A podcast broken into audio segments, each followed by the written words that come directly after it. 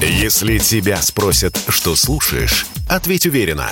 Радио «Комсомольская правда».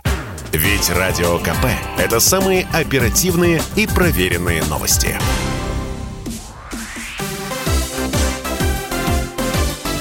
Новости спорта. Сборная Польши по футболу автоматически вышла в финал отбора к чемпионату мира 2022 в Катаре. Об этом сообщается на сайте Международной Федерации футбола.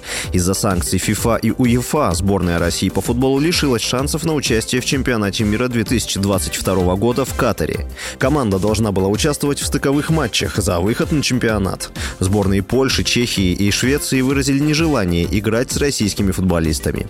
7 марта Российский футбольный союз подал апелляцию на решение ФИФА и Союз Европейских футбольных ассоциаций отстранить сборные России и российские клубы от участия в международных соревнованиях.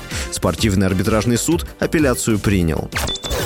Российский форвард Вашингтон Кэпиталс Александр Овечкин забросил 766-ю шайбу в Национальной хоккейной лиге.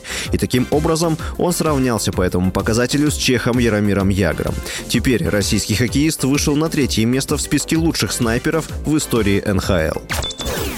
Вячеслав Фетисов прокомментировал КП «Спорт» отъезд иностранных игроков из клубов континентальной хоккейной лиги. Двукратный олимпийский чемпион по хоккею заявил, что подобная ситуация дает возможность командам лиги переформатироваться. Фетисов указал, что теперь клубы будут вынуждены сделать корректировку финансовых возможностей. Он допустил, что в КХЛ могут отказаться от покупок игроков внутри лиги и сделать ставку на формирование команд. Он призвал задействовать молодых хоккеистов на фоне ухода иностранцев.